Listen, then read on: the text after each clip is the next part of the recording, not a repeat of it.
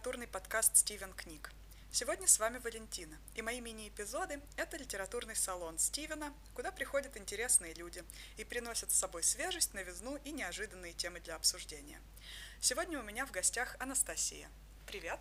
Привет, Валентина. Большое спасибо, что пригласила меня обсудить одну из самых моих любимых книг. Это седьмой роман американского писателя Джона Ирвинга, опубликованный в 1989 году «Молитва об Оуэне Мине». На самом деле, из нас двоих эту книгу первой прочитала я. Мне попалась на глаза очень интригующая аннотация. Лучший друг случайно убивает маму главного героя. После того, как я прочитала эту фразу, я уже не смогла остановиться и срочно начала читать эту книгу. Меня привлек как элемент сенсационности, так и эта странная безвыходная ситуация, за которой мне показалось очень интересно проследить. Насколько я понимаю, молитву об Оуэне Мини я прочитала, только не прочитала, а прослушала сразу практически следом за Валентиной. И вот этот вот факт того, что я ее прослушала, очень важен, ведь Оуэн Мини — отличается своим высоким и неприятным и очень громким голосом. Это одна из его самых ярких особенностей. И в варианте аудиокниги она раскрывается максимально ярким образом. Мне кажется, что тебя не привлекла аннотация. Да, к этой книге меня привлекла далеко не аннотация, а Валентина. И если бы не Валентина, эту книгу я никогда бы не начала ни читать, ни слушать. Аннотация, на мой вкус, совершенно не соответствует сюжету. Вернее, соответствует, но книга вовсе не о том, о чем рассказывается в аннотации. И теперь мы попробуем рассказать без спойлеров, насколько мы сможем, о том, о чем все же эта книга. Сюжет пересказывать не вижу большой необходимости. Главное просто рассказать о паре особенностей самого главного героя. Оуэн Мини — это мальчик, который так и не вырастает, по сути. У него есть некие особенности развития. Одной из них является этот его э, пронзительный, высокий и очень противный голос, а второй — это маленький рост — кстати, ты знаешь, что по словам самого Джона Ирвинга, голос Оуэна Мини в основном является таким, наверное, потому что у него были полипы на голосовых связках, которые часто бывают у певцов, вокалистов и тех, кто занимается пением. Но у Оуэна эти полипы появились совсем по другой причине. По какой же? Полипы на голосовых связках, скорее всего, опять же, по версии Джона Ирвинга, появились у Оуэна из-за того, что он жил в непосредственной близости от гранитного карьера и постоянно дышал пылью. И голос — это, в принципе, одна из сюжетообразующих частей этой книги, так как он играет очень важную роль во всех самых критических ситуациях, через которые проходит главный герой и его лучший друг-повествователь. Самому Оуэну достаточно сложно говорить таким голосом, требуется физическое усилие. Людям сложно слушать Оуэна, потому что голос неприятный, но в то же самое время этот голос нельзя не слышать. И вот этот вот момент, то, что этот голос нельзя не услышать даже в самой сложной ситуации, и в итоге оказывается ключевой деталью сюжета. Отчасти поэтому Оуэн считал себя инструментом в руках Бога.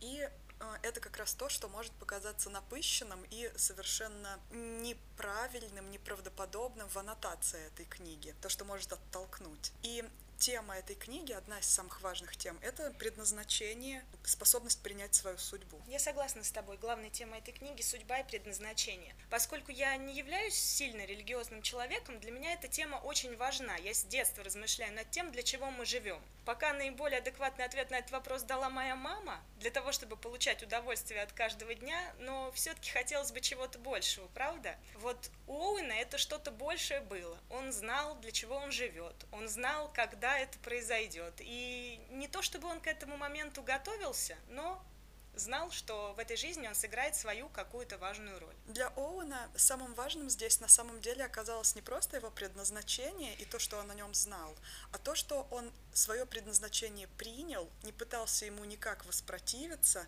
а действительно пытался по максимуму взять от своей жизни все, несмотря на то, что он был физически довольно-таки сильно ограничен. Но Оуэн реально считал, что к тому подвигу или к тому предназначению, которое предписала ему судьба, ему и правда надо готовиться.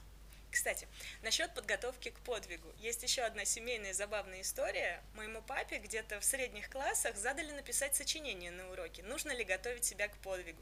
По словам папы, он весь урок просидел, не зная, что написать, и в конце написал, к подвигу готовить себя не нужно. За что получил, естественно, неудовлетворительную оценку. А его лучший друг также весь урок просидел и в итоге написал к подвигу «готовить себя нужно». За это он получил удовлетворительную оценку. Вот Оуэн знал, что к подвигу готовить себя нужно, не знал, к какому подвигу, но готовился. Ну и, в принципе, мы не будем раскрывать дальнейших поворотов сюжета, а обсудим немного другие аспекты этой книги. Что мне очень сильно понравилось, это композиция. Композиционно книга построена в двух временных пластах. Мы уже знаем приблизительно, чем закончилась жизнь Оуэна. На момент начала романа его лучший друг рассказывает об этом удивительном человеке уже после его смерти. И книга называется «Молитва об Оуэне Мини», потому что повествователь смог поверить предназначение, смог поверить в судьбу именно благодаря примеру своего маленького и странного друга. Не хочу это вот спорить. Мне просто показалось, что в этот момент, то, что молитва об Оуэне а самое интересное, что, в принципе, молится об Оуэне в книге много раз, и а, по сюжету он совершил одну очень нехорошую вещь, когда еще учился в школе. И сама молитва об Оуэне насколько я поняла из книги, происходит примерно в середине сюжета, когда Святой Отец приглашает всех учеников школы молиться о том, чтобы Оуэн Мини как-то раскаялся или исправился после этого очень нехорошего поступка. Оуэн на самом деле практически всю свою жизнь идет против системы. Его маленький рост делает его легкой жертвой для насмешек одноклассников. А между тем он не сдается и не поддается, а в какой-то момент зарабатывает для себя абсолютно непререкаемый авторитет. Так продолжается и всю его оставшуюся жизнь. Он имеет четкое мнение по многим вопросам, он совершенно точно знает, что ему нужно в жизни, хотя и не всегда это доступно для понимания окружающих. Кстати, вот тот факт, э, что над ним смеялись, но смеялись не так, как смеялись бы, наверное, мои одноклассники, да и твои, наверное, Валентина, одноклассники, смеялись по-доброму, подшучивали, поднимали его к потолку, э, передавали из рук в руки. Да, из-за того, что он был маленький. Но не чтобы над ним понасмехаться, а просто дети удивлялись тому, насколько он легкий, что он как игрушечный, но цели унизить Оуэна у них не было. Практически всегда, да, действительно, его воспринимали серьезно, несмотря на его странный голос. Серьезно и с умилением. Ну, вот это вот я лично, Анастасия Игоревна, не могу этого понять. Вернемся к композиции. На самом деле, так как мы уже воспринимаем жизнь Оуэна Мини в ретроспективе, он заранее мифологизируется. И рассматривается как э, какая-то легендарная личность. Сразу читатель в курсе, что этой фигуре придается особое значение, и он совершит что-то очень значительное, раз повествователь решил через столько лет рассказать его историю. Подобная композиция очень характерна для моих самых любимых книг. Это и Арундати Рой «Бог мелочей», и Габриэль Гарсия Маркес «Хроника объявленной смерти». Мы уже знаем, что событие свершится. Мы знаем, чем все это закончится, но мы не знаем подробностей самого события, и для нас важно, что именно к нему привело, для нас важно, как так получилось, что это событие произошло, и таким образом роман заканчивается не развязкой, развязка дается в самом начале, а кульминацией, и это позволяет продержать э, сюжетное напряжение до самого конца книги, несмотря на то, что весь сюжет, по сути, нам уже известен. Мне очень нравятся такие книги. На самом деле, то, что мы знаем уже в начале книги, чем она закончится, это очень интересно, потому что сам писатель Джон Ирвинг, он говорил о том, что никогда не начинает писать ни одну свою книгу, прежде чем не напишет последнее ее предложение. И между написанием последнего предложения и первого прошел примерно год. Я думаю, что мне нужно прочитать побольше книг Джона Ирвинга, потому что я практически всегда тоже начинаю читать книги с самого последнего предложения. Мы с ним должны сойтись. Да, это интересно, потому что я тоже часто заглядываю в конец книги, не хочу быть разочарованной заранее.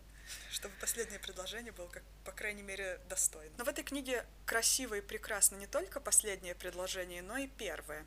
И писатель говорил, что оно ему очень сильно нравится. Мы позволим себе его привести. Я обречен до конца жизни помнить этого мальчишку со странным, пронзительным голосом, и вовсе не потому, что у него был такой голос, и не потому, что он был самым маленьким из всех, кого я знал, и даже не потому, что он явился орудием смерти моей мамы, а потому что он привел меня к Богу. И в этом предложении кроются все основные темы этого романа, вся основная интрига и вот эта удивительная связь между персонажами. То, что Оуэн послужил орудием смерти мамы главного героя. Сам Джон Ирвинг считал, что это лучшее предложение в его литературной карьере. Он признавал, что, может быть, когда-нибудь ему удастся написать что-то более содержательное, но говорил о том, что, пожалуй, это вершина. В этом предложении действительно, как в «Скорлупке», содержится весь этот толстый роман, все его основные темы и все его основные, даже сюжетные какие-то перипетии. Потому что когда мы только начинаем читать эту книгу, после этого первого предложения мы начинаем внимательнее присматриваться и к маме повествователя, и начинаем искать между мамой повествователя и Оуэном, который послужил причиной ее смерти, какую-то особенную связь. Эти две фигуры становятся для нас таинственными и загадочными. Мама главного героя заслуживает отдельного обсуждения, отдельного упоминания, потому что это была несколько необычная мама. Она происходила из достаточно респектабельной семьи, но была бунтарем, примерно как Оуэн. Но бунтарем симпатичным, которого тоже пытались презирать, но это получалось очень плохо. И в итоге все все равно ее любили, несмотря на некие противоречивые действия, которые немного не совпадали с эм, общественной моралью, скажем так, небольших городов, где все всех знают и все обсуждают каждый поступок соседа. Интересно также и то, что мама после того, как случился тот несчастный случай на бейсбольном матче, осталась не только в воспоминаниях сына, рассказчика романа, но и занимала очень большое и важное место в жизни Оуэна Мини в виде музы, да, в виде музы и в форме своего, не знаю, как это назвать, манекена, заместителя. Да, это один из важных символов, который часто повторяется в этой книге, манекен, полностью совпадавший с фигурой мамы повествователя, на которой она шила одежду для себя, соответственно. Еще важным символом был броненосец, чучело броненосца, точнее. Чучело броненосца присутствует даже на обложке оригинального выпуска книги, вот в тот год, в который она вышла. Зеленая обложка, и на ней достаточно неприятный зверек изображен. Броненосец является важным символом в этой книге. Не буду раскрывать каким, потому что э, это грозит спойлерами. Но с броненосца, в общем-то, началось мое увлечение Оуэном Мини, потому что до эпизода с броненосцем, комического эпизода, у мальчиков была игра, они прятали это чучело, непонятно откуда взявшееся, в шкафу с одеждой, и его искали. А поскольку зверек достаточно неприятный, да еще и чучело, они его боялись. И вот эпизод, когда Оуэн заходил в этот огромный шкаф с одеждой и начинал искать это чучело и возмущаться, что не нужно прятать его внизу, он может на меня выпасть, не нужно прятать его наверху, наверху, он может на меня спрыгнуть. Не нужно прятать его там, где я его не увижу, потому что я испугаюсь, когда я его увижу.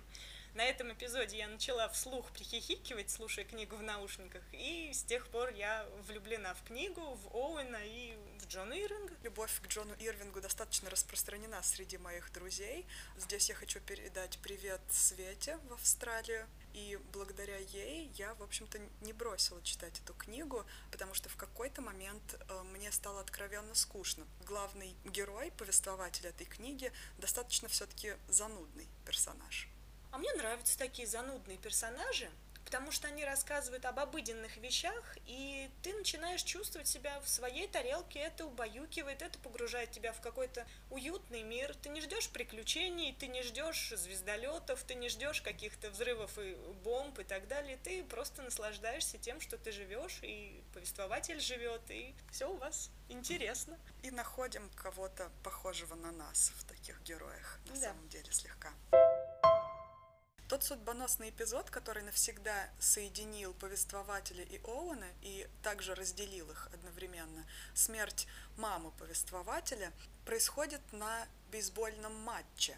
И это для американской культуры очень нетипичная история, потому что бейсбол все время упоминается в огромных подробностях в каждом большом американском романе. Взять даже хотя бы 4.3.2.1 Пола Остера, когда бейсбольные страсти и различные спортивные переживания становятся чуть ли не двигателем сюжета в определенный момент жизни героя, хотя герой отнюдь не спортсмен, а увлекается больше писательством. Сам писатель Джон Ирвинг не то чтобы не любил спорт, не то чтобы им не занимался, да, но он считал, что американцы, как нация, слишком большое внимание уделяют спорту. И в молитве об Оуэне Мини спорт и все эпизоды, связанные со спортом, несут лишь негатив, горе и разрушение. В общем-то, много что в этой книге несет негатив, горе и разрушение, несмотря на то, что книжка в целом позитивная. Но сам Джон Ирвинг признавал, что мы слишком много внимания уделяем спорту, а важного в жизни не замечаем. Герои этого романа тоже согласны с автором удивительно, правда? И повествователь даже упоминает, что бейсбол для него это огромная-огромная скука, и сейчас подготовительной детской лиге бейсбола это подготовительный этап скуки, который готовит его к скуке настоящей, взрослой и большой. Поэтому спорт здесь имеет несколько фатальный характер и практически никогда не несет никаких позитивных эмоций. Зато очень важным символом проходит сквозь весь роман пианист Либерачи. В этом романе я его тоже узнала, спасибо Тоду Мосби, и здесь он такой своеобразный национальный герой, яркое пятно, который в занудную, скучную повседневную жизнь главного героя вносит какую-то сумасшедшенку, карнавальность, такой местный американский Филипп Киркоров.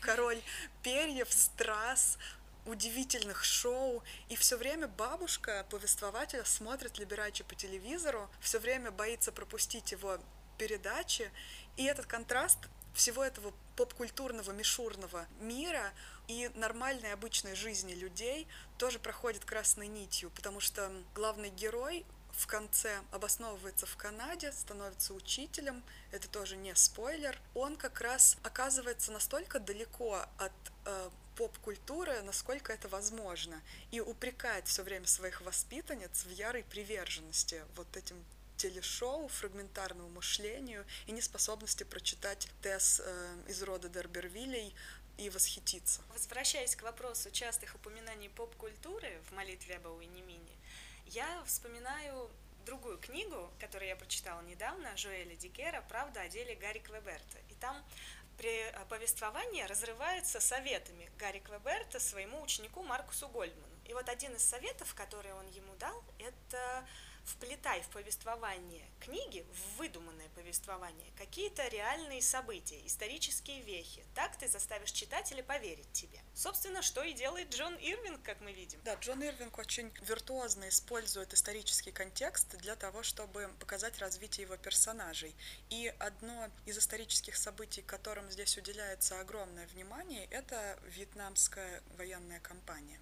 А вдохновил Джона Ирвинга на создание образа Оуэна Мини как раз один его знакомый или друг из детства, который во Вьетнаме погиб. Этот знакомый отличался так же, как и Оуэн Мини, небольшим ростом. И когда Джон Ирвинг узнал о смерти этого своего товарища во Вьетнаме, он был очень удивлен.